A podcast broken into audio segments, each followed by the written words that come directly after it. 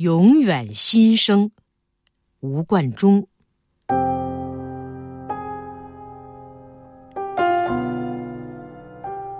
世界上的艺术珍品已是洋洋大观，但是曾经历了时间的考验与筛选。汴河之玉不实，杰作诞生之初被讥讽咒骂的情况经常发生。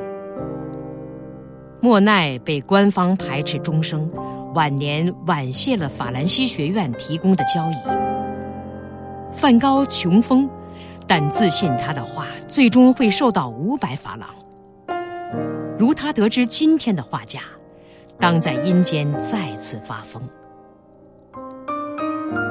一人项羽，满座为之不欢。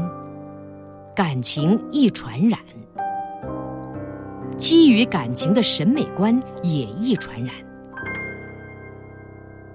杨贵妃的肥胖进入了周访的画图。审美观的展拓源于人际交流。刘姥姥日子久了，也可能喜欢林黛玉。毫无意义。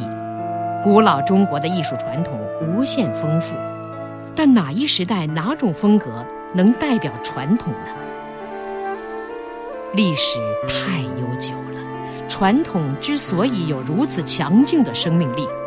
正是由于反传统、反反传统、反反反传统的不断发展，永远新生。近亲婚姻导致衰颓，每次异种的引入，才促使新品种、新生命的诞生。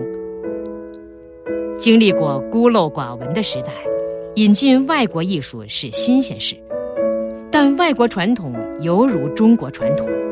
都是在不断的反传统中积累形成的。要识别精华与糟粕并不容易，取哪样的精呢？往往深入宝山空手回，还自以为是的妄想将西方现代艺术一脚踢死，对吸取西方现代艺术起了绊脚石的作用。现代中国人同古代中国人有距离。现代中国人同现代外国人也有距离，哪种距离更遥远？需根据不同情况具体分析。但有一点可以肯定：现代中国人同现代外国人之间的距离将愈来愈缩小，感情的传染愈来愈迅速。同是今日地球人，地球又愈来愈缩小。彼此间的交往日益亲密，相互的了解也逐步深入了。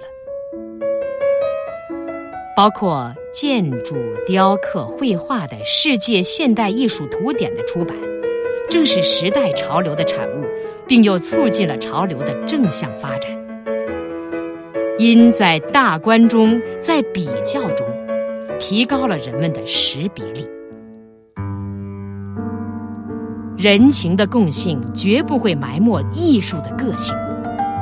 正因物质生活太相似了，人们珍视独特的精神享受，追求奇花异草。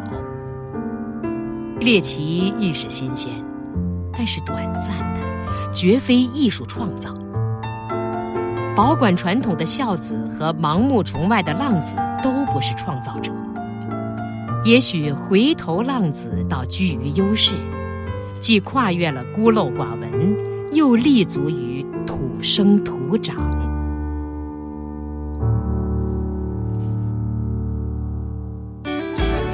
更多课文，请关注微信公众号“中国之声”。